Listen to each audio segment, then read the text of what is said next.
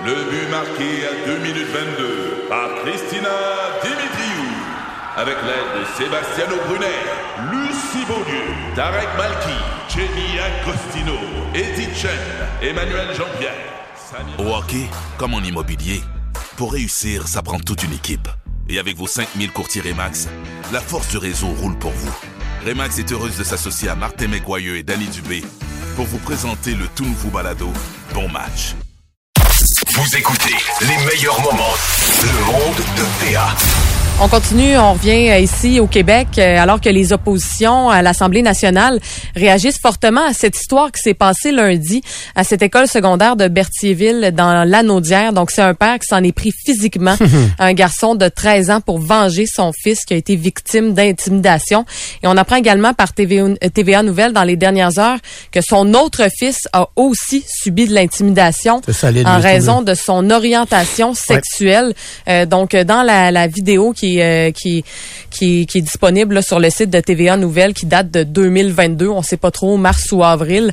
On entend là, des insultes se lancer, ben lancer euh, aux jeunes garçons. Euh, ils traitent de, de, de sales putes. C'est, c'est pas beau à entendre, c'est pas beau à, à voir non plus. Ça n'a pas de sens, ça n'a juste aucun sens. Donc, euh, je vous parlais des oppositions qui réagissent. C'est bien la porte-parole de l'opposition officielle en matière d'éducation, Marois Risky. Elle a déploré l'inaction du gouvernement Legault euh, dans ce dossier-là, euh, notamment pour la violence, l'intimidation.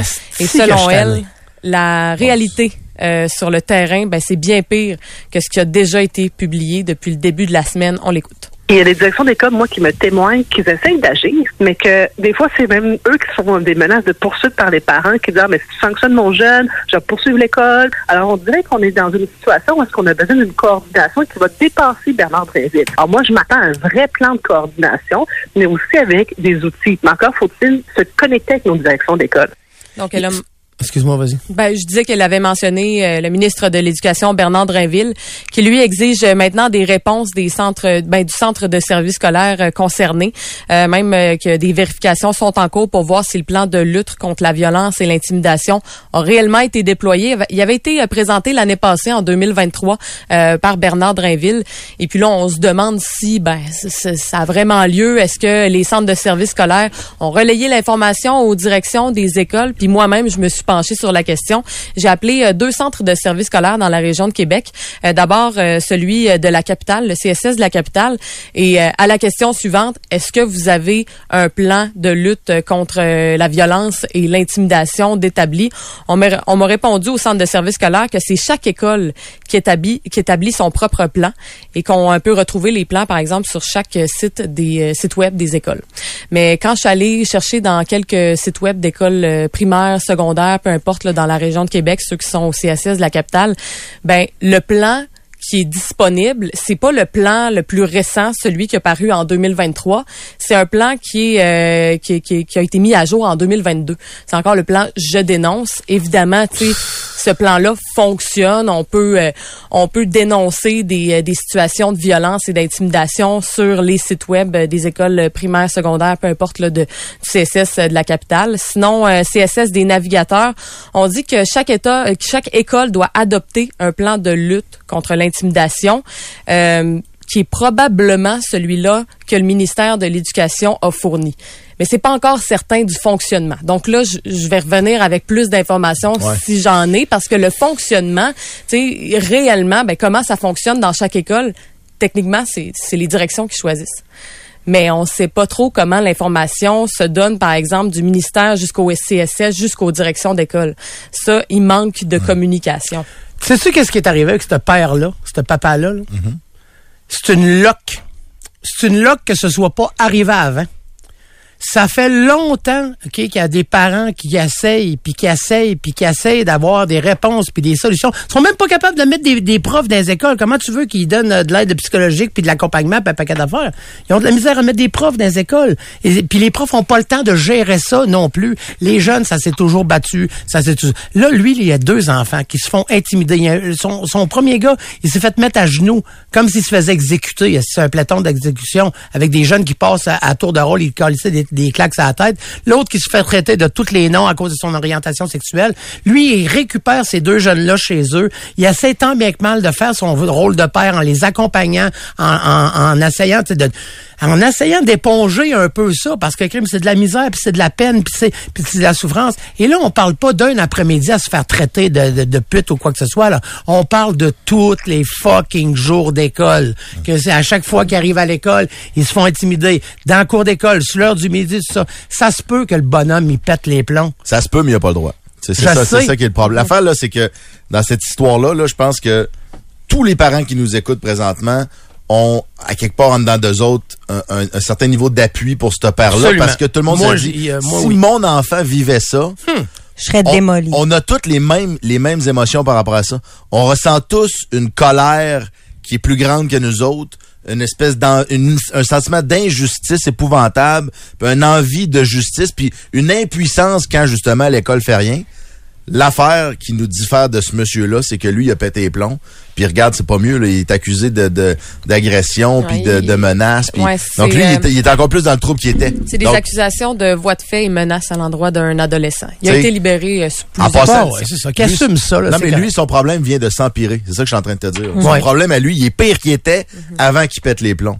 Le problème, c'est que là, on parle de plan de 2023 du ministre de lutte, à la, alors que l'an- l'ancien plan de 2022 s'appelait Je dénonce. C'est pas des plans que ça prend.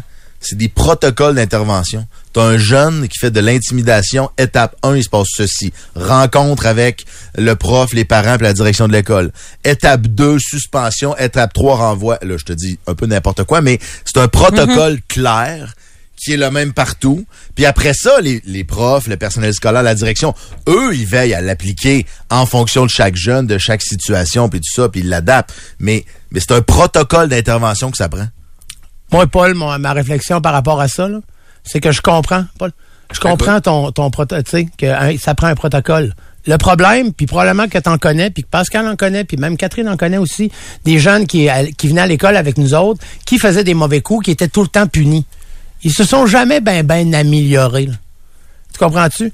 Fait qu'à chaque fois disons, que tu vas payer un intimidateur, tu vas le renvoyer chez eux trois jours. C'est pas ça qu'il faut faire. Là. Faut, faut qu'il soit accompagné, puis faut qu'il se passe de quoi. C'est parce que quand il va revenir, il va être encore pire. Il va être encore plus en crise, mais qu'il revienne. Ben, c'est parce qu'il y a une part je comprends qu'il y a une part de travail euh, qui doit être faite par le personnel des écoles. Il y a aussi une part de travail qui revient aux parents. ouais, Puis tu sais, des parents, là, il y en a toutes sortes, là. Puis si un parent, si un, un- un jeune, c'est-à-dire quand il est suspendu de l'école parce que c'est un intimidateur, puis qui, qui, qui agresse les autres enfants, si quand il est rendu à la maison, ses parents sont pas capables de le recadrer parce qu'ils s'en sac ou peu importe, puis parce que c'est des mauvais souvent, parents, Paul, ça se peut. Ben, le protocole, il dit quoi? Le protocole, il dit qu'à un moment donné, après un certain nombre d'interventions, l'enfant les est renvoyé. Non, mais, non, mais c'est ça pareil. Oui, mais c'est que le protocole va peut-être même pas dire ça. C'est ça que je veux dire. C'est qu'il y a quelqu'un, qu'il y ait des gens qui se penchent là-dessus, que le protocole soit fait par des gens qui sont pas émotifs, puis qui regardent la situation. Puis peut-être que c'est pas la suspension, justement, la bonne solution pour aider des gens qui ont des problèmes de comportement. C'est peut-être de l'accompagnement d'une autre manière. Je veux dire, c'est pas, nous autres, c'est pas nous qui l'avons, cette solution-là, mais d'avoir des gens qui se penchent là-dessus, que ce soit un protocole qui est uniforme, puis qu'on établisse c'est quoi les situations pour vraiment réhabiliter des jeunes qui ont, Cet élève-là, là, il a été, il a été euh, mis dehors. L'élève en question qui faisait de l'intimidation, là, Ouais. que le père est allé, est allé euh, finalement agresser à son tour, là, malheureusement. Là. Mais cet élève-là, il a été sacré dehors. Là. Puis tu sais, c'est que c'est pas, c'est pas un idéal de mettre des élèves dehors de l'école. Ben non, Ben non. ben Mais non, c'est ça que je te dis, Paul. Ouais, Ben, mais il y en a aussi. que leur, leur, leur place, c'est pas à l'école. Il y en a que leur place, c'est au centre jeunesse. Il y en a que leur place, c'est ailleurs. Mais, mais tu peux pas tolérer qu'il y ait des jeunes qui, qui mettent d'autres jeunes à genoux, la face dans le bol de toilette constamment, puis qui gâchent des vies. Tu peux pas Non. accepter ça. Puis tu, le- tu le sacs pas dehors le jour 1. Ça, pr- c'est pour ça que je te dis, ça prend un protocole clair. Mais il y en a pas, ça existe pas. On fait un plan. Un plan de lutte où on va faire de la sensibilisation, des tables de concertation parents, élèves, écoles, puis des soirées d'information. C'est pas ça que ça prend? Non. Ça prend un protocole où, au bout du compte, l'intimidateur, s'ils sont pas capables de le recadrer en fonction de ce protocole-là, en fonction des ressources, bien qu'il en manque dans les écoles, il finit par être dehors. Ben, c'est exa- ben, c'est ça que je te disais tantôt, Paul. Lui, c'est un monsieur-là, là. C'est une chance là, que, que, que, que la société a eu. Parce que- qu'il n'y en a pas un qui a fait ça avant. Ouais. Parce qu'il y a encore trop de ressources pas disponibles, autant pour les jeunes que pour les parents. Puis des cas de même, il y en a toujours eu. J'ai 50 ans, puis il y en avait de l'intimidation quand j'étais jeune. Puis euh, maintenant, avoir 80, puis il va encore en avoir de l'intimidation. Il y en a toujours eu. Il y a, il y a, il y a un procédé de- niveaux. il y a des niveaux, puis tu sais, c'est ça. Sauf que euh, ces deux enfants-là, là, tu on ne sait pas jusqu'à où c'est allé. Puis c'est quoi la, la, la pression qui a été mise genre dans, dans le cocon familial. là? Comment c'était rendu à la maison puis tout ça? Si eux autres qui ont demandé de l'aide, Paul, mettons à la famille pour qu'est-ce qu'on peut faire puis il n'a pas eu là? Mais il y a un double problème là. là. Le problème c'est pas d'avoir un protocole pour régler que le problème euh, je du jeune, Ouais. c'est qu'il n'y a pas de protocole à la base pour euh, pour contrer le problème à la base. Mais je maintiens que ces deux enfants-là et leur père, leur situation aujourd'hui est pire qu'elle était il y a deux jours. Les deux, écoute, les deux enfants, à heure, ça parle d'eux autres partout dans les médias. Leur père est accusé de voies de fait, de menaces. en- il, il va avoir un procès, des accusations. Honnêtement, là, c'est pas... euh, c'est pas une histoire simple. là. ça aurait pas été mieux que ça Non. reste de même. Comprends-moi bien, là. Ouais. Je plaide pas pour le statu quo, là. La solution dans un monde idéal, là, c'est que l'intimidation qui est dénoncée par le père est faite de manière civilisée, puis l'école intervient, puis éventuellement, si ça se règle pas, le jeune, il est dehors. Il est, le jeune intimidateur, là, aujourd'hui, là, il a été sacré dehors de l'école. Une journée, c'est une journée de trop à Mais chaque aurait fois. fallu que ça aille sacré dehors avant que le père y aille, euh, ça, y aille faire une voie de fait, pas une affaire, tu comprends? C'est ça, je te dis. C'est exactement, on est à exactement à la même place. C'est que le problème, c'est qu'à la base, il n'y a rien pour contrer ça. Ils ont même pas peur de le faire. Ils ont pas peur de le faire. Il y a comme zéro conséquence, genre, ça qui m'y arrive, ouais, ouais, ouais, c'est pas grave, c'est normal, c'est nous autres les kings de l'école. Ça marche pas de même. Non, mais c'est parce qu'il y en a une gang aussi qui sont restent capables, en passant, de l'intimidation, là. Je veux dire, ça existe depuis longtemps, ça là. existe même chez les adultes. gang. Mais c'est- exactement. Il y en a une maudite gang qui peuvent être recadrés, là. C'est pas tous des cas extrêmes comme celui qui nous intéresse aujourd'hui, là. Une dernière, Catherine? Oui, en terminant, le maire de Lévis, Gilles Laulier, euh, a dit aujourd'hui qu'il ne fermait pas la porte à un retour au Parti libéral du Québec. Euh, Hein? C'est ce qu'il a confié au journal Le Soleil aujourd'hui. Non, non, il est pas maire, lui? Eh bien, euh, ben, vous vous rappelez, là, il a été déjà député libéral de Lévis euh, de 2008 à 2012. Euh, il a dit qu'il se concentre actuellement sur ses fonctions municipales, très normales. Il a aussi euh, pas précisé euh, s'il allait euh, faire un quatrième mandat, là, en fait, se présenter plutôt pour un quatrième mandat aux élections municipales de 2025. Mais il reste assez flou, indécis sur sa décision de vouloir euh, refaire partie de l'équipe du Parti libéral du Québec. C'est un bon chum à Denis aussi, M. Léoulier. Ça se doit, oui, ça doit. Ils ont fait fait de que, la politique. euh, ouais, fait que, ouais, ça pour, ah, Il y a plusieurs conditions tout de même. là. Il a dit qu'il faut qu'il prenne en compte les conditions familiales et tout ça, mais bon. Voilà. ah, ouais, M. Léoulier au libéral. Ouais. Fait que Lévis tomberait libéral. Puis il y aurait une place pour toi, hein, Paul, Ben, pas maire nécessairement. de Lévis? Pas nécessairement. Mettons, toi. Moi, quoi, moi? Toi, maire sais, mettons que ça serait nous autres qui s'occuperaient de ta campagne, là, mettons. Non, non, non, hey boy. Il est bien trop fâché pour ça. Ah oui, moi, je suis trop choqué. Ben non, Moi, il me dirait, là, grosse finalement, finalement, on vous a promis un troisième lien, mais on le ferait peut-être pas. Je serais bien trop choqué. Il aurait pogné en feu, tu dirais. Ben ça prend un protocole. Ouais, ouais. Vous écoutez les meilleurs moments. Le monde de PA. Euh, vous, ben, vous l'avez vu, hein, depuis quelques jours, ben, il fait fret, fret, fret, puis il des journées qui fait chaud, chaud, chaud, puis on est tous fuckés dans la température. Mais ça, ça crée quelque chose aussi. C'est que nous, au Québec, on est très, très, très dépendant de cette température-là au printemps parce qu'on a des érables. Et là, les érables, cette année, incroyable, mais vrai, le 14 février, ils coulent déjà, les érables. Et on va parler aux euh, représentants des producteurs et productrices acéric- acéricoles, de la misère avec ça, du Québec, Joël Vaudeville qui est avec nous. Bonjour Joël. Bonjour, monsieur. Avec euh, ça coule de bonheur cette année? Ça coule de bonheur. C'est pas euh, inusité, par contre. C'est déjà arrivé dans le passé. Ah oui? Mais c'est sûr que ça fait plaisir au saison. Euh, c'est euh, quand, il y a une- quand ça commence à couler euh, tôt, est-ce que ça coule plus longtemps ou encore justement ça coule moins longtemps parce que ça- le, le- le départ est trop euh, précipité? Ni un ni l'autre, en fait. euh, les périodes de coulée peuvent varier d'une année à l'autre. C'est sûr qu'avec les changements climatiques, il y a un petit peu, euh, disons, de- d'incertitude. Quand est-ce que la saison va commencer, puis quand est-ce que la saison va se terminer. Puis évidemment, les températures au sud du Québec sont bien différentes des, des températures au Bas-Saint-Laurent, par exemple. Donc là, il y a de ça à peu près une semaine, ça s'est mis à couler. Euh, Il y a des producteurs qui ont été pris de court un peu parce qu'ils s'attendaient à peut-être une coulée plus tardive. Ça fait qu'il faut quand même s'adapter puis commencer son entaillage. Euh, puis sinon, il y en a d'autres qui étaient très contents, qui étaient prêts à recevoir euh, cette belle, belle coulée-là. Puis euh, on sait qu'il y a certaines régions là qui sont rendues avec des bonnes moyennes de production assez tôt cette année. Mais euh, est-ce que c'est comme une champlure, puis quand il fait trop froid, ça arrête de couler, puis ça va recommencer au printemps? Ou est-ce que le fait que ça commence en, en février, ça peut venir fucker un peu le, le- le cycle, si vous voulez, là, de, de- des érables? Ben c'est ça. Il faut que pour avoir une belle saison à Séricole, il faut avoir le plus de jours possible entre moins 5 et plus 5. C'est-à-dire Ah. des alternances de gel la nuit puis de dégel le jour. Puis c'est comme ça que l'eau d'érable circule, puis c'est comme ça que aussi la coulée va être plus sucrée. Donc là, on a eu des très belles températures pour ça la fin de semaine dernière. Là, le gel arrive. On est de retour à des températures, disons, plus régulières de saison. Donc, euh, l'érable se remet à dormir, puis euh, il va être prêt pour les prochaines coulées lorsque le- la température va se réchauffer. L'important, c'est que la température s'installe pas pour de bon. C'est là qu'on va avoir euh, des défauts de saveur, on va avoir un sirop d'érable qui va commencer à goûter le bourgeon. Mais c'est parce que l'érable s'est réveillé puis se dit, OK, c'est le temps de faire des feuilles. Et là, ça, ça altère le goût du sirop d'érable.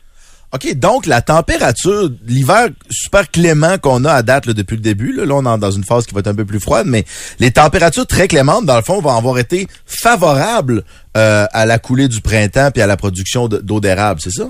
Alors, on, on touche du bois, euh, on touche du bois d'érable, mais... Ah, je m'en allais le faire. Ah Bravo. non. OK, je vais t'envoyer 5 piastres, Joël, parce que t'es, t'es- mon bloqué. scripteur. Ah oui, c'est ça. Mais on touche, on touche du bois parce que là, les, les, les, euh, les conditions sont bonnes. On a besoin quand même d'avoir une belle récolte cette année. La croissance de la demande perdure au niveau international puis au Québec. Euh, les réserves sont très, très sollicitées. Donc, il faut faire beaucoup de sirop cette année. Et euh, si les conditions nous le permettent, là, euh, ça devrait être une belle récolte. C'est ce qu'on souhaite la grandeur du Québec. On s'attend-tu cette année, comme les, les- les- certaines années où ça a été euh, soit moins bon, mais avoir une augmentation encore du prix euh, au, euh, de, de, de la canne ou À du pompe. litre? À la À pompe. pompe, oui. À la pompe. Ben, moi, j'en aurais une chez nous, une pompe Ouais, de sirop d'érable. Euh, il faut comprendre que le sirop d'érable, c'est un prix qui est planché pour les producteurs. C'est-à-dire que pour une livre de sirop euh, produit, c'est environ 3 dollars qui est versé au producteur. Puis ça, c'est seulement notre partie où est-ce qu'on a notre responsabilité sur le prix de la canne. Euh, pour le reste, euh, c'est les marges chez les transformateurs et les distributeurs de la canne de sirop d'érable. Puis la réserve stratégique, euh, qui est pas très connue au Québec, mais qui est comme une espèce de banque de sirop d'érable, elle permet de mettre du sirop de côté lorsqu'on a beaucoup de sirop produit puis que la demande est moins importante. Puis on libère ce sirop-là lorsque l'offre n'est pas suffisante pour répondre à la demande. Donc normalement, il n'y a pas de choc tarifaire suite à, par exemple, une pénurie de sirop d'érable. On n'est pas dans ces situations-là. Euh, pour vous donner un exemple, l'année dernière, on a fait 124 millions de livres de sirop d'érable, une très petite année, alors qu'en 2022, on a fait 211 millions de livres de sirop d'érable.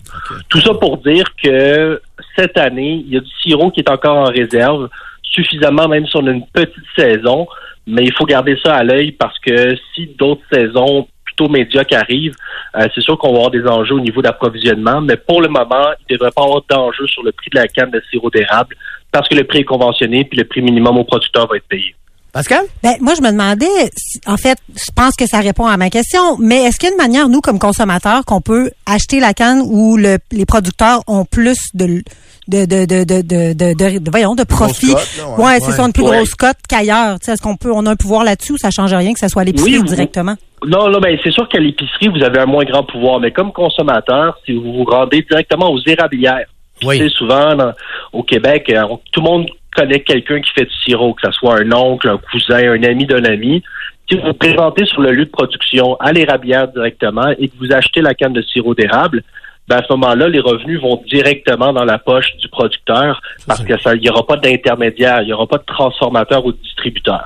Par contre, quelqu'un qui veut acheter sa- euh, du sirop d'érable euh, dans un maxi, une épicerie, un métro pas loin de chez lui, euh, il peut s'assurer quand même qu'il y a une bonne proportion des revenus qui vont aller dans la poche du producteur. Puis ça, c'est une belle fierté pour nous autres. Hein. Écoutez, sirop d'érable, c'est un produit qui est, qui, qui est écologique, qui a une contribution économique très, très importante. On parle de centaines de millions de dollars en retombées économiques dans les régions du Québec. Donc, euh, si les co- consommateurs québécois sont au rendez-vous, euh, ça va nous aider, c'est sûr. Puis vous nous disiez que la demande est en croissance. Est-ce que c'est au Québec, au Canada ou, ou à l'international? Parce que c'est vraiment un produit d'exportation majeur aussi, là. On produit à peu près 85% de tout ce qui est produit. Euh, évidemment, c'est la, la consommation québécoise qui est la priorité. Après ça, le sirop s'en va à l'international. Euh, on exporte dans plus de 70 pays. Euh, et ces dernières années, là, on a eu, là, si on, on faisait une moyenne d'augmentation des ventes à l'international des dix dernières années, on sera à des hausses d'autour de 8% d'augmentation des, des ventes. Là. Donc, c'est, euh, c'est bon, non, ça. va très bien dans le sirop d'érable. Il y a des zones d'ombre. Il faut faire attention. En discussion avec le ministère de, des forêts pour avoir plus de superficie euh, en forêt publique pour faire du sirop d'érable. De l'autre côté, le ministère nous dit, ben, ces superficies-là, on, on veut les couper pour en faire du bois. Euh, ça, c'est sûr qu'on a bien de la misère avec ça, pour Ben en discussion avec eux. Mais sinon, là, les consommateurs sont au rendez-vous. Puis, écoutez, juste récemment, il y a 739 nouveaux producteurs qui se sont ajoutés à la grande famille des producteurs acéricoles parce qu'on a permis d'avoir des nouvelles entailles. Euh, puis ça, c'est des bonnes nouvelles. là. Ça montre qu'on est euh, la locomotive là, des activités agricoles au Québec. Euh, J'entendais que j'ai un ami qui, qui, qui exporte de l'eau d'érable, justement, puis euh, il m'expliquait qu'en Asie, c'est très, très fort. Est-ce que c'est encore là, en Asie, qu'on exporte le plus? Je pense qu'en Europe, c'est assez fort aussi. C'est sûr que le premier marché, c'est au sud de la frontière. C'est aux États-Unis. Euh, on exporte par contre en France, en Grande-Bretagne, en Australie, Corée du Sud, en Allemagne, au Japon. Ce qui est intéressant dans les marchés asiatiques, c'est que pour eux, tout ce qui est en lien avec la nature, c'est très, très, très vendeur. Donc, leur expliquer que c'est un sucre naturel euh, qui vient directement de l'arbre, puis que les producteurs agricoles prennent soin de leur forêt pour s'assurer de faire une production qui va perdurer dans le temps, puis que cette espèce de transmission familiale-là du producteur à sa fille ou à son fils, ça, c'est quelque chose qui est très, très, très intéressant pour le consommateur asiatique, puis ça nous permet de nous différencier par rapport aux autres types d'a- d'agents sucrants ou d'autres euh, d'autres sucres sur le marché. Euh, combien se vendrait un baril présentement?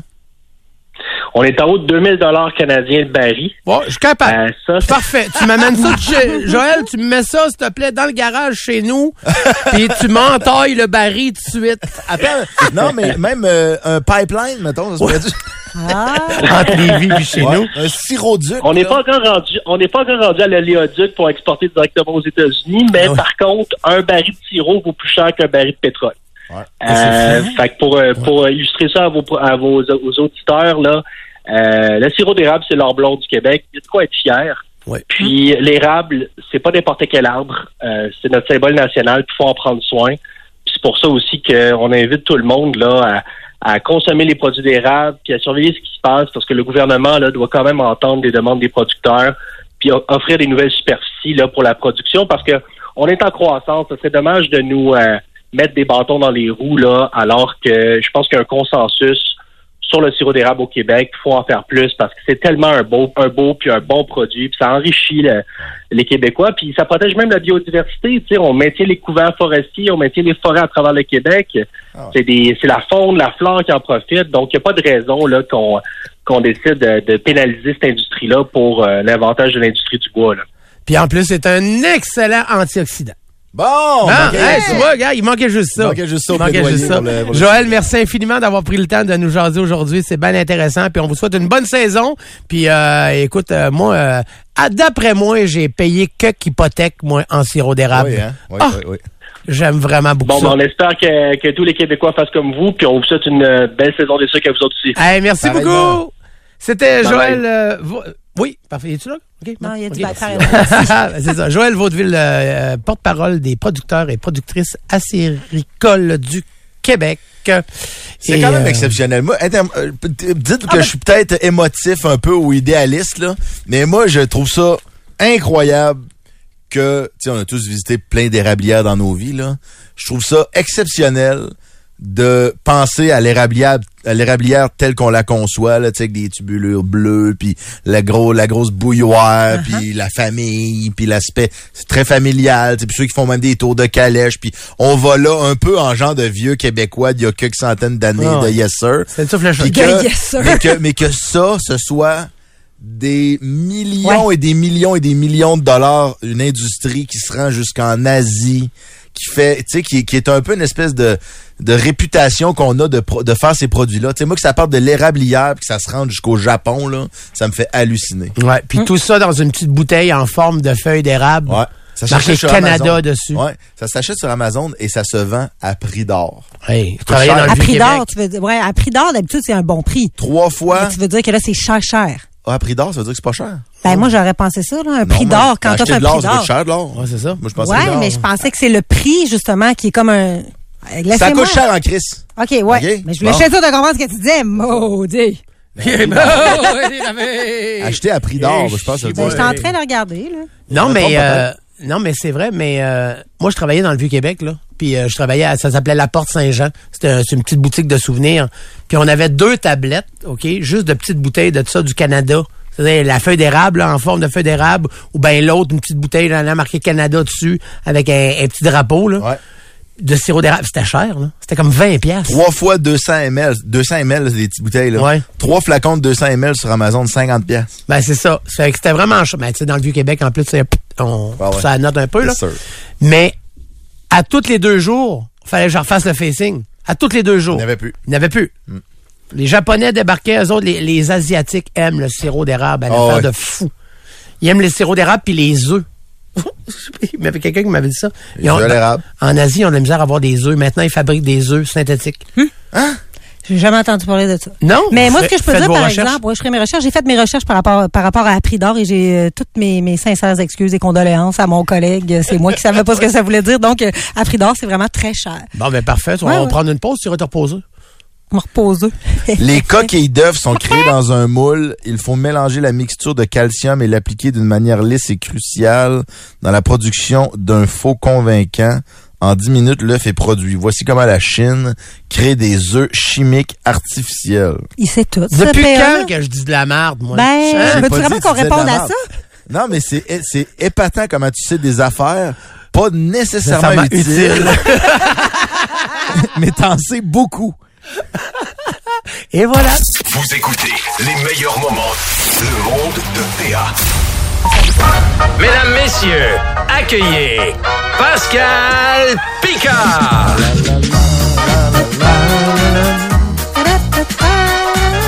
Ah, Pascal, Pascal, Pascal. PA, PA, PA. On va parler de mariage arrangé. Ouais, ben j'ai, euh, je trouve que Paul Raff, il s'est pas assez fâché aujourd'hui. Fait que je me suis dit, je vais prendre un, un sujet polarisant pour euh, c'est- c'est la Pour fête les de deux l'amour. pôles, les polarisants. Oh, Les bi-. Les bipolaires. Les polémistes. Wow. Oh, les polémistes. Merci. Hey, moi, j'ai pas le cerveau qui marche pour faire des jeux de mots comme ça. Non. Fait que je vais vous appeler. Ben non, mais je trouve ça fantastique. C'est dur d'être à notre niveau Non, mais je comprends. d'humour puis de. On a vendu 500 000 billets quand même. Ah Ouais. oui, hein, on excluant la personne qui parle toujours. Non, Tout Ouais. le monde pense que c'était moi, c'était lui. Paul et. Paul. Oui, Paul et Paul. Bon, OK. Euh, oui, c'est ça. Fait que je pars avec une question, c'est la fête de l'amour aujourd'hui. Hein? Puis, je voulais vous demander, êtes-vous pour ou contre les mariages arrangés? Je vous laisse réfléchir à ça. Ben, je veux pas, te- je veux pas mélanger. Il faut quand même commencer en disant que mariage arrangé, c'est pas mariage forcé. Le mariage forcé, c'est illégal. Le mariage arrangé, ça va être une communauté. Ben, tu sais, je veux dire, il y en a, ça peut se chevaucher, puis bon, euh, on parle, des- je parle de grande idéologie, là, mais c'est c'est des gens de la communauté ou de la famille qui vont réfléchir à qui on pourrait matcher ensemble, qui pourrait tomber en amour. Parce que, je sais pas, moi, j'ai fait des mauvais choix amoureux dans ma vie à quelques occasions. Puis, j'ai l'impression aussi qu'on peut avoir dans notre entourage des personnes que des fois, tu dis, voyons, qu'est-ce qu'ils font ensemble? Euh, un ou une amie qui, euh, que tu dis, voyons, sort avec un ou une taouin. Puis, on fait pas toujours les meilleurs choix pour nous-mêmes, mais si, admettons, tu regardes pour d'autres, tu dis, ah, tu rencontres deux personnes, tu me semble que les autres fitteraient ensemble. Ouais, Je attends, ouais. ben, non, mais c'est ça- c'est ça. Il y a une différence entre le, tu sais, comme organisé comme une genre de date. Oui. Puis le, c'est genre arranger ça. Parce que moi, j'ai j'ai des amis. Je voulais faire euh, ça plus gros que celle-là, non, mais on va ça, dire, mais, euh, on- mais non, mais attends, ça, Oui. ça existe. Moi, j'ai des amis qui, qui viennent de l'Inde, mais en, en fait, c'est des amis à, à Sugar Sammy aussi, qui, eux, euh, c'est un couple que c'est, ils sont à Montréal, mais c'est les parents de elle puis les parents de lui qui se sont rencontrés puis qui ont décidé, d'arranger le mariage, puis ça, ils sont allés en vacances puis tout ça, puis aujourd'hui, ils ont des enfants, ils sont en amour, ça a bien été. Mais c'était un méchant guess. Ben, puis comment ça s'est passé? T'as-tu un peu plus de détails? Admettons, tu sais, pas sont- OK, c'est ça ici. Ça c'est quand ils se sont on sait pas s'ils se sont rencontrés puis ont passé du temps ensemble, s'ils ont été obligés de se marier ou si c'était si En ça fitait tout. ça- ça va Ils sont bien, ensemble. Ben, culturellement, les taux de divorce sont moins élevés dans des mariages arrangés, mais en même temps, ça va, justement, ça va être une culture des fois qui va venir plus euh, l'Asie, tu sais, euh, justement, on voit beaucoup ça en Inde, mais c'est culturellement des gens aussi qui vont moins divorcer. Fait que, tu sais, on n'est pas certain que la, la statistique soit vraiment bonne, mais j'avais envie de vous entendre là-dessus, tu sais, vous autres. Mais j'ai encore, moi, de la misère à comprendre le concept de mariage arrangé dans le sens où c'est peut-être moi qui connais pas ça, là. Mais moi, toutes les personnes que je connais qui sont mariées, c'est des personnes qui sont rencontrées, qui sont devenues un couple, puis qui ont décidé de se marier. Oui. Un mariage arrangé, c'est, mettons, on a les deux, on a, mettons, un ami, on se dit, ah, il fait très bien ensemble. Oui, mais là, j'exagère. En fait, c'est du mariage arrangé. Oui, du matchmaking. Moi, je le poussais là, je voulais dire mariage arrangé pour Mais te faire plus arranger des dates puis des Arranger couples. des dates. Ah, Ou avez-vous, tu sais, ouais, ils sont pas obligés de se marier. Parce Ah, qu'on est en moi, 2024. OK, ouais, OK. Effectivement. Attends, on est en 2024 à Québec. Mais euh, non, mais si tu vas ailleurs, non, non, mais si tu vas ailleurs, mettons, si tu vas en Inde, là, tu sais, même euh, dans, dans- les dans les plus belles villes, même à Dubaï, tu, tu vas voir ça régulièrement des mariages arrangés.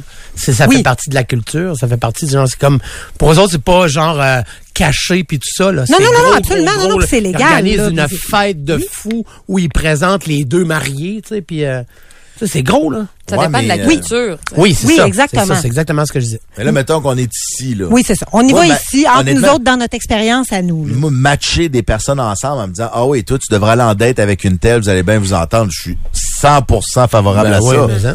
Mais c'est eux qui, qui vont se matcher dans le sens. Moi, li- li- le, le concept de, de mariage arrangé, je, pour les fins de la discussion, je le mettrai un peu à côté parce que c'est Ouais. vrai que là, on peut parler longtemps de l'Inde puis de l'Asie, mais c'est pas vraiment de même que ça marche ici, là. Mais je te dirais Ben, que. c'est pas c'est plus comme ça que ça Non, ben non, marchait. c'est ça. Mais dans, dans le temps de mon père là, puis de ma mère là, tu sais ma mère a 88 ans aujourd'hui là. Dans leur temps, il y en avait des mariages arrangés. Ah ouais, hein? les deux familles, puis regarde, on- nous autres, on en a un euh, qui, qui est tout seul, puis le tout autre, en a un, regarde, il est matché, puis il est marié, puis des fois, ils se parlaient pas jusqu'à temps qu'il meure. On a un petit pas fin, mais il me semble que la vôtre est pas vargeuse non plus. Mais, Oh, on vous prendrait la petite patte croche là, pour notre œil crevé. Mais il reste que, tu sais, euh, admettons, on recule pas si loin que ça dans l'histoire. Comme tu dis, effectivement, c'est que le, but du couple, et puis c'était comme vraiment le couple hétérosexuel doit créer, tu sais, euh, faire des enfants. On était beaucoup avec la religion, puis c'était ça, puis tu restais toute ta vie. Là, ça a beaucoup changé. Tu sais, puis c'est sûr que les mariages durent moins. Euh, Est-ce que c'est parce qu'on fait des mauvais choix? C'est parce qu'on abandonne plus vite? C'est parce qu'on a une plus longue esp- espérance de vie? Fait que c'est, tu sais, euh, il y a beaucoup de choses qui ont changé. Mais est-ce que à la base, Mais gars, je vais, te- je vais te dire pourquoi je suis favorable à ça, OK? Moi, là, ça Favorable fait à quoi, là? au, au- Matchmaking. À, à- à faire des matchs avec, entre des amis, mettons. Faire, Oh des, oh faire des rencontres, essayer d'organiser des dates. Même, euh, moi, je sortirais, mettons, avec ma blonde faire une activité, puis j'inviterais un chum de gars, elle en invite une chum de fille. Ah oui, Parce qu'on veut un peu les matcher, mais on leur dit ouais. semi, mettons. là, tu sais. Ça, je serais favorable à ça, je vais te dire pourquoi. Moi, ça fait 11 ans que je suis en couple, OK? Fait que moi, là, le, le dating, là, je connais pas ça, mais je regarde ça de loin depuis un bout de temps et je trouve ça, je, je, je trouve ça épeurant. La manière dont se joue le jeu du dating Ouais. depuis quelque temps. D'ailleurs, je suis tombé sur un texte extrêmement rassurant à cet effet-là. Euh, dans le Soleil, c'est un- c'est une collaboration avec l'Université Laval. Ils, ils font euh, fournir là, l'Université Laval produit du contenu pour le Soleil. Puis là, c'est une, une fille qui est à la maîtrise, qui a fait un mémoire de maîtrise sur les fréquentations. Les fréques! Les frais. Les? Fréquentations. je connais même pas ça comme Ça, là, diminutif. ça, c'est une affaire dans le... nous en parler tantôt? Non, Non, non, c'est une affaire. Oui, oui. C'est une affaire dans le. Tu sais, c'est un concept de nos jours qui est rendu pas mal la normalité. Moi, heureusement, je me suis matché avant ça. Fait que c'est récent quand même comme manière de, de, de dater. Mais c'est rendu comme ça que tout se fait, quand tu le sais, là. Oui. Là, la fréquentation, si je te la résume. ciel. Non, mais si je te la résume, PA, puis là, je me fie sur quand même les travaux d'une d'une étudiante en sociologie à la maîtrise. là, qui a- cute? qui a fait des entre, je sais pas, qui a fait des entrevues avec des gens, euh, euh, entrevues qualitatives, etc. Là. Mm-hmm. Puis c'est comme l'espèce de période avant le couple où on teste voir si on veut être en couple. Tu comprends? Mm-hmm. Fait qu'on dit pas officiellement qu'on sort ensemble. On se dit pas qu'on s'aime. La zone grise, là? Mais ouais, la zone grise d'avant, mais elle peut être plus ou moins longue. C'est des tannant, c'est tannant, c'est une zone grise. Ouais. Êtes-vous ensemble, là? Dites-nous le donc. Ben On se oui, non. Écoute les Ben, termes qu'elle a recueillis. On est exclusif, mais... moi, t'es récemment, Hey, j'avais- dis-moi là, qu'est-ce? Récemment, c'était pas des couples, mais j'avais euh, trois couples d'amis, mais c'était pas un couple, euh, ben c'était pas des ça, couples, là, mais exactement ça. qui C'est étaient comme- en fréquentation. Hey, mais les ils disaient pas qu'ils étaient en couple. dites-nous-les, ouais, oui, Fait que c'est des fois, ça. j'étais comme, hey, ton chum, puis elle dit, non, pas mon chum encore. Pas encore, c'est ça, encore. comme... euh, Tout, Mais tout, ça s'en vient, mais pas encore. Mon boy. Mon Non, boy. non, C'est pas mon chum, c'est mon boy. Ah ouais, mon boy. Ben avant ça, c'était ouais, ça vient du Ah non, c'est pas ma blonde, c'est mon ami plus plus. Ah man. Non, c'est pas mon chum, c'est la personne que je vois. Ah, la personne que, Que je, je vois. Mais attends, ouais. là, Paul Raff, tu dis-tu que ça existait pas dans ton temps, les fréquentations? Parce que moi, plus ça existait. Nous autres, c'était fuck friend. Ouais, c'est ça. Ah, ça- c'est différent du fuck friend. Ouais, le fuck vraiment. friend. Le quoi? fun- Le funky le friend? Fun friend. friend. Le fuck Ça, from c'est fuck and toujours en train fun avec friend. des pantalons larges. Les conclusions de notre chercheuse ici, la fréquentation n'est pas non plus une aventure sexuelle sans lendemain. Ah. Plusieurs participants la distinguent nettement d'autres types de relations qu'ils considèrent plus éphémères ou sur lesquelles ils formulent des jugements négatifs, comme la relation de funk friend. Friend. Mais Donc, il y a aussi une certaine implication émotive, mais l'amour n'est pas nécessairement impliqué non plus. C'est ça. Moi, j'ai été en frec pendant Frec. Oh! deux mois. C'est quoi du frec? Ben, Fréquentation. Je pensais que c'était le festival d'été. Le frec, oui. Avec. Le frec, ok. le Non, frec. j'étais en fréquentation avec mon chum euh, que, que je sors avec maintenant pendant euh, pendant deux mois, genre un mois et demi, deux mois. Ben, tu vois, ça, c'est ça explique bien des affaires. OK, non, mais... euh, ben oui, euh, je travaillais avec toi, moi. OK, fait que tu restais pas loin de chez nous. Oui. Ah, puis il y avait des- il y avait Hey! souvent des chars différents parqués devant chez Catherine. Ah, non, là, non, j'ai jamais... Hey, ça nous regarde moi, pas, ça ça, nous voyons regarde donc. Non, Moi, là, je te dis, là, comme, comme neighborhood, là, la seule fois que j'ai vu Catherine, moi, c'était avec un petit chien. Je peux pas dire rien d'autre, euh, rien qu'un petit... euh, Ben non, mais c'est correct, on peut le dire. C'était le chien de mon ex. J'étais ouais, avec mon ex, puis là, ben j'ai rencontré quelqu'un d'autre, puis c'est tout. C'est juste que C'est tout. tu veux pas passer euh, d'un à un autre. Là. Fait que tu t'assures que tu fais la bonne décision.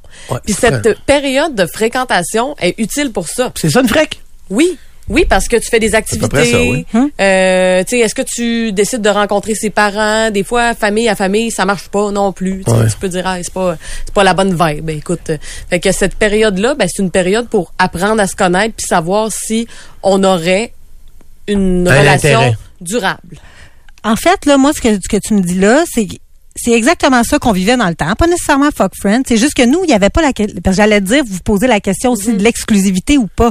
Mais nous, c'était comme pas une option. Moi, c'est plus ça par rapport à Ouais, ma génération. C'était pas une discussion que tu avais de est-ce qu'on est exclusif ou pas. On avait la période de fréquentation. T'es tes pas affaires. nécessairement en couple.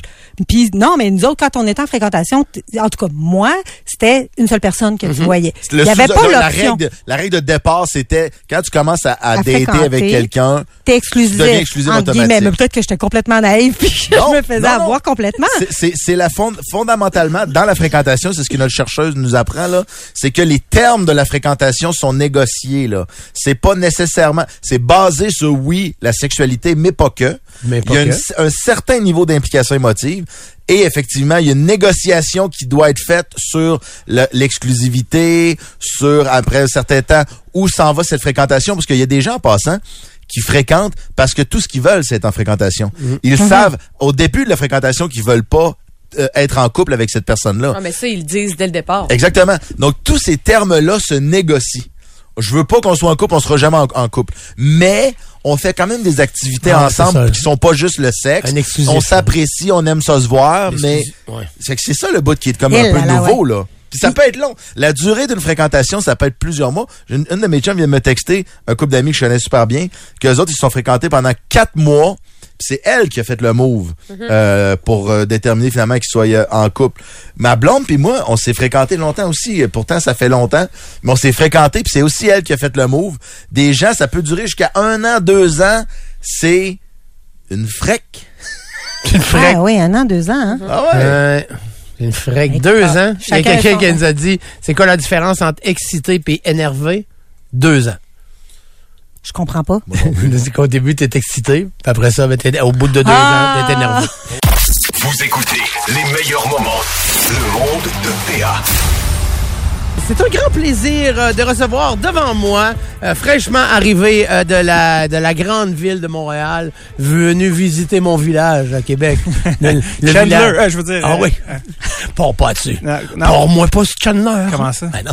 Il n'y aura pas d'entrevue. Parce que je vais me fâcher. On va parler Parce que je vais avoir trop de plaisir. Là, on va partir là-dessus, c'est ça, puis on n'en jasera pas. David Bocage est avec nous. Salut, David! Bonjour, merci de me recevoir. Ben, très content que tu sois là. Là, tu es là pour le- dans le cadre de Rideau, qui est là, un peu le, le, le- le de tous les diffuseurs de spectacles du Québec Oui. et du Nouveau-Brunswick aussi, je pense. Je pense qu'il y en a quelques-uns.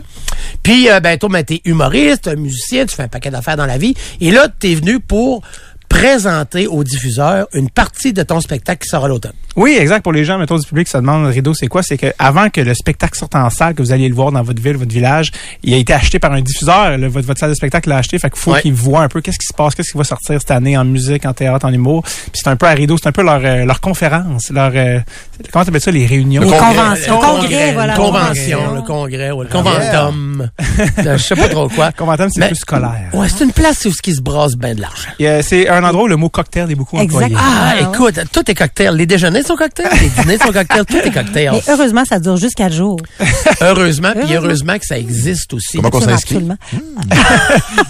Ach- C'est T'achètes-tu des shows, admettons, ça dépend c'est quoi ton Combien ça budget. coûte? Ouais.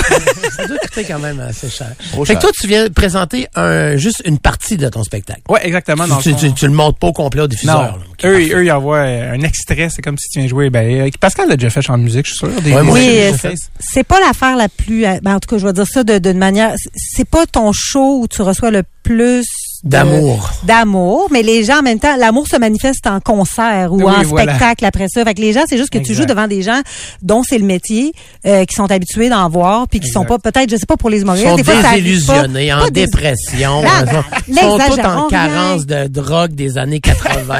Ils sont assis là, puis ils jugent. Non, C'est juste plus difficile un C'est petit plus peu. tough. Fait que là, toi, tu fais un genre de 15 Ouais, minutes, 15 exact. minutes. Euh, En, en humour, ce qui est dur, ce qui est différent de la musique, c'est qu'en musique, ta tune, tu peux la continuer, genre. Oui. T'as pas- T'as t'as pas besoin de réaction des gens. C'est pas un dialogue, c'est comme voici ma chanson. Mais en humour, c'est que t'as besoin des rires, n'est-ce pas? Mm-hmm. Euh, et donc, euh, fait que ça, je, je- mais je suis content parce que je sais que depuis cette année, ou en tout cas depuis récemment, ils ont fait un spécial showcase d'humour. Oui. Donc, ça, euh, mais il était ça, temps ça- qu'ils fassent ça. Oui, ça aide beaucoup parce que là, on est dans un comé- on est au Comédie Club à la Pyramide. Il y a un vrai contexte, un Il public. y a un vrai public, ouais, c'est ça. Ouais. Exact. Donc, Ben, ça va être le fun. C'est c'est une donnée qui est quand même importante, même pour le diffuseur. Pas. un diffuseur, je veux le savoir si le public il rit au joke ou ben, Ben oui. Ben oui. te voir juste toi faire le piquet, Ouais. faire En des fait, jokes, c'est les diffuseurs devraient être assis en arrière de la salle pour voir la réaction de la salle. Ben oui. Parce que dans mon temps, j'ai ça dire ça, David, comme, c'était mon fils.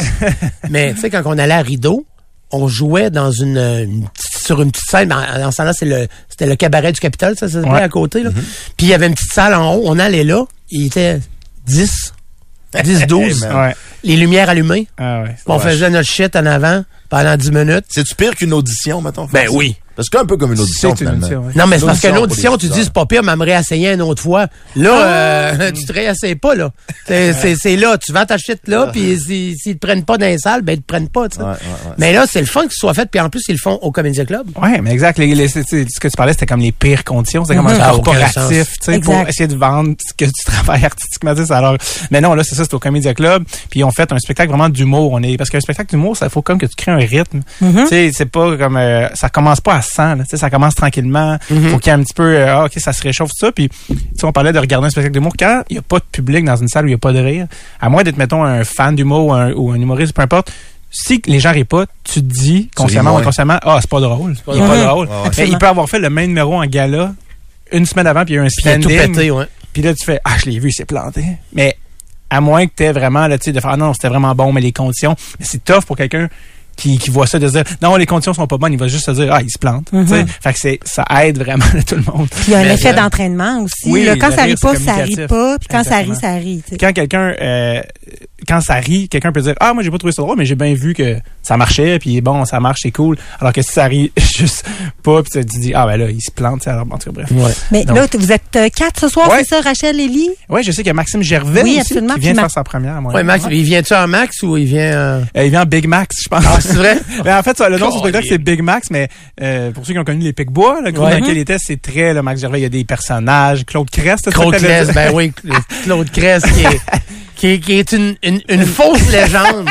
Ça, c'est drôle. Il a créé une fausse légende. Mais attends, je vais même aller plus loin que ça. Là. Il, a, il a créé une fausse légende, mais j'ai l'impression quasiment qu'il est en train de réintroduire, avec aussi un gars comme Arnaud Soli, mais en train de réintroduire les personnages dans l'humour C'est au vrai, Québec. hein? Oui. Moi, je tripe ces personnages raides, mais c'était comme moins à mode là, depuis peut-être, je sais pas, une dizaine 90. d'années. T'ennuies du groupe sanguin, genre? Ben, J'aurais pas, Pas pas nommé le groupe sanguin en premier. Là.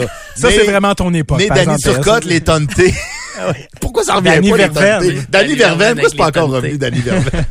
non, mais c'est vrai. Tu sais, euh, le podcast des personnages de J'ai la liberté, ça, ça contribue Ouais, à c'est ça. bon, c'est sûr. Euh, puis, puis Max Gervais, qui est un personnage de Claude Crest, je trouve, Il y a comme, c'est tellement drôle, c'est tellement assumé, c'est tellement bon ce personnage-là. Puis, puis Max, il est tellement drôle dans Ouais, ses entrevues pis ça, ça. que c'est comme si on s'est, tu sais, plein de monde sont aperçus que, hey, c'était encore bon des personnages, c'est drôle, ça Mhm. marche, le Ben monde ouais. aime ça, tu sais, c'est plus gênant. Puis il y a Rachel Ellie aussi qui est là. Ouais, je l'aime qui- beaucoup, Qui- Rachel. qui- qui- je pense qu'il est, qu'il est franco-ontarien. Eh, ouais, ou ben, en- fait, ou elle, elle est même pas, elle est anglo, elle est anglo, en fait. elle a appris le français. OK. Ben oui. Puis euh, elle casse en tabarouette. Mais écoute, elle a 43, 44 ans, je pense. Ça se peut. Mais c'est, ouais, c'est c'est ça. un, un de ces gars travaille au bordel puis dans la vingtaine. Ouais, c'est ça. Fait qu'elle a 40 over. Elle, a- elle, comme un peu moi, genre, a connu une carrière sur le tort, mais elle a, a des couilles, cette Ben, ça lui donne une couleur parce que tu sais, je pense qu'en anglais c'était comme une autre humoriste, mais au Québec c'est comme, mais non, c'est l'anglophone. Elle a tout de suite son identité Ouais. que tu dis, ah, il y a personne d'autre comme ça au Québec. Puis oui, elle est capable euh, d'en, d'en pousser des salés. Oh, je vais te dire, David. Moi, là, tu elle parle comme ça. Elle est hyper attachante. C'est ouvert au public cette soirée-là ou c'est-tu Ben, déjà. euh, J'ai comme l'impression que oui, honnêtement. J'ai, j'ai- Ok. Je pense que oui. Si vous écoutez, vous, écoutez, vous voulez voir un show d'humour, euh, je sais pas. Comédia, faudra aller voir sur le Comédia site. Club, mais, ouais, mais sinon, façon, tu reviens, euh, comme Oui. euh, on se le disait, tu reviens si on veut voir ton show. C'est euh, en avril, tu dis 24 avril. 24 avril. À la chapelle spectacle, c'est juste à côté d'ici. Ouais. Vanier. Ouais, tu es déjà allé à la chapelle? Non, je Tu vas adorer ça. Une Non. toute petite salle. Les gens sont tellement proches de toi qu'ils te sentent les genoux, là. C'est super. Mais c'était cœurant comme comme petite ambiance avec la loge. en haut. Tu vas adorer ça. Puis pour puis le, le- ils ont un public fidèle à la à la Absolument. à la chapelle en plus, Hmm. surtout pour l'humour. Tous ceux qui sont allés en humour là, ils ont foulé. Fait que si toi tu foules cool. pas là, c'est comme quelque chose. puis euh, puis c'est une montadite belle place. Oui, puis là, ils ont euh, tout rénové, en fait. Là, J'ai ben pas oui, vu la vrai. nouvelle salle, là, mais tu vas arriver dans du neuf. Ça va tu sentir le ça- propre. Ça va sentir les, les joints refaits. Ah oui, ben tant mieux. Écoute. Puis, euh, d- ben, David, pour ceux Oui. qui, te, qui veulent te replacer, admettons, moi, je t'avais connu dans Gosser mon sel. Ah. C'est un vidéo qui avait été en nomination, je me trompe pas, Ouais, aux Olivier. Oliviers, ouais. Là, cette année, c'est Power Nap qui est aussi en nomination pour les Oliviers. Puis aujourd'hui, tu as sorti quelque chose pour la Saint-Valentin. Exact. Je sais pas si Ed va peser sur euh, le Parce que je suis seul, seul, seul, seul, seul, seul, seul. Excessivement. Seul, seul, seul, seul, seul, seul, seul. La Saint-Valentin en couple, ça peut être lourd. Lourd. Comme ce soir, je serais obligé de faire l'amour. Heureusement, grâce à la technologie, j'ai ma date pour ce soir. Pas vrai, Siri? Désolé, ce soir je vais au vieux du lutte avec Alexa. Seul, seul, seul, seul, seul, seul, seul. c'est tellement triste. Ah, on c'est parlait de personnage tantôt. Là, on avait juste l'audio, mais euh, C'est c'était vraiment en personne. c'était pas juste, c'était pas juste moi qui allait pas bien. Là. Il y a- si, vous aviez- si vous aviez le visuel, vous comprendriez que c'était un personnage vraiment. euh, Avec des lunettes, une chandelle un Exact. peu creepy. Oui. C'est sur ton Instagram, euh, Oui, David exact. Bocage. Eh oui. David, on te voit-tu cet été euh, du côté du comédia ou encore de Juste pour rire? On, tu vas-tu te promener un petit peu? Ça se peut que je revienne à la comédie. Là, je suis vraiment dans mon spectacle. Ouais. ce moment, les gars-là, tu le sais, des fois dans le cycle, c'est moins priorisé quand tu t'écris un spectacle Mhm. complet. Euh, les dernières fois que je suis venu au comédie, c'était beaucoup ça avec mon podcast, parce que j'anime aussi un podcast s'appelle Oui. Sur le tape. Euh, D'ailleurs, on fait la 200e demain. Là, je sais qu'on est à Québec, mais c'est des gens. ben oui. Merci. Je connais pas beaucoup de podcasts qui durent 8 ans, pour être honnête. D'habitude, après 200, le monde fait, bah, c'est trop de job. Mais euh, s'il y en a qui passent à Montréal, on fait la 200e avec nul autre que Monsieur Alexandre Daigle. Ah ouais? Ceux qui se souviennent, c'est un Oh. premier show total dans la Ligue nationale de hockey qui, a- Ah ouais. qui a comme pas eu la carrière que certains espéraient, puis qui vient de sortir un documentaire sur Prime, sur un petit Mmh. peu son côté de l'histoire, de- d'avoir été repêché premier, d'avoir toute cette pression-là, pourquoi ça n'a pas fonctionné, tout ça. Donc, euh, Alexandre Daigle va être avec nous. Wow, on fait, fait cash, l'épisode devant public. On est presque sold out. Euh, c'est à Wasgang Plaza, Montréal, demain, 8 h. Si jamais vous êtes dans le coin, si vous voulez faire un petit aller-retour, vous êtes des crinqués de hockey, allez euh, voir sur nos réseaux sociaux. Il reste quelques billets. Donc, Quelques. ça se peut que je repasse euh, justement cet été. On avait fait euh, cet été, on avait fait Yannick Lehoux, ancien joueur professionnel Oui. au Comédia Club.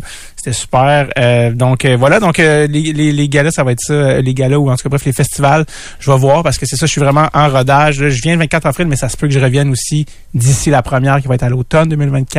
Donc euh, surveillez ça sur. euh, Ben, tu sais qu'ici, c'est toujours ouvert pour toi, David? Ben, merci, les amis. Euh, tu sais, je pense que c'est avec Julie que tu, tu- tu Oui. fais tes trucs.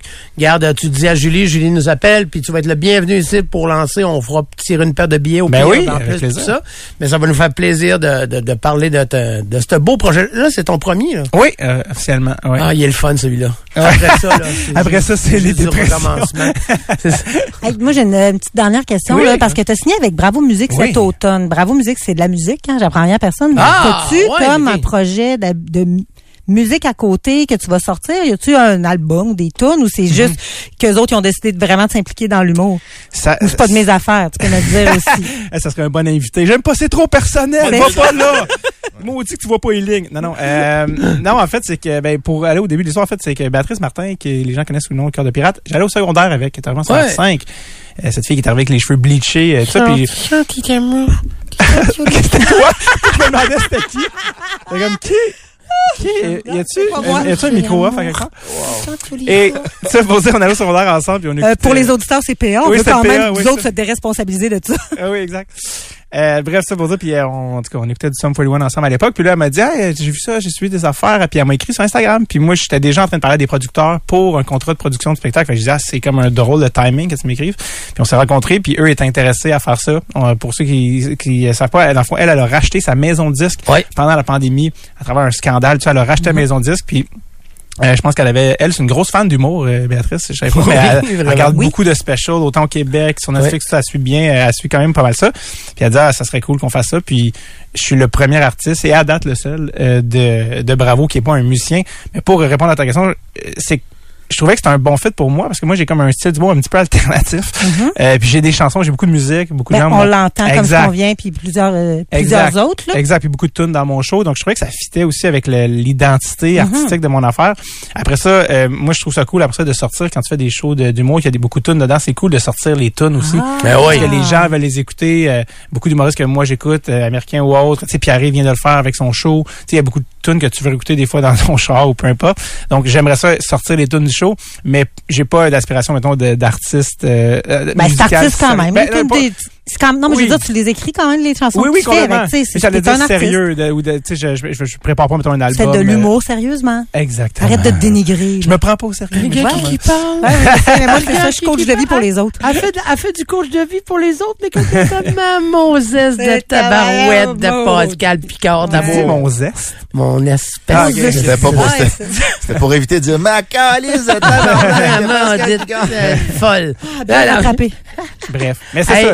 Merci d'être venu nous voir, euh, David, puis t'es le bienvenu ici. Merci, merci vraiment. Mais là, je veux vraiment que tu reviennes pour quand tu vas venir Oui. nous présenter ton one-man show. Oui. En plus, t'as la chapelle. D'après moi, ça va être plein.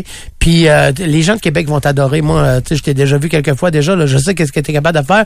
Mais j'ai hâte de voir c'est quoi, 75, 60, 75 de toi. C'est zouzou. C'est très zouzou. C'est clair Ouais. que c'est ça. Mais à chaque pour vrai, on en parle en humorisme, mais les choix à Québec, c'est vraiment spécial. Je sais pas qu'est-ce qui se passe. Je suis revenu récemment, j'ai la chance de faire la première partie à Louis-José. La Albert Rousseau, euh, tu sais, on revient au Grand Théâtre, le petit Champlain, on a fait l'Impérial. C'est tout le temps le fun. Je sais, tout le monde est de bonne humeur, le monde arrive. Il n'y a pas un cellulaire d'ouvert dans la salle. Les gens à Québec, merci de venir voir des shows Yeah. un bon public. Pas de trafic puis du parking, c'est ça la solution. Oui, voilà. Et voilà, Montréal, ben, vous êtes dans votre grosse marde. OK, merci beaucoup, David Bocage, d'avoir été avec nous.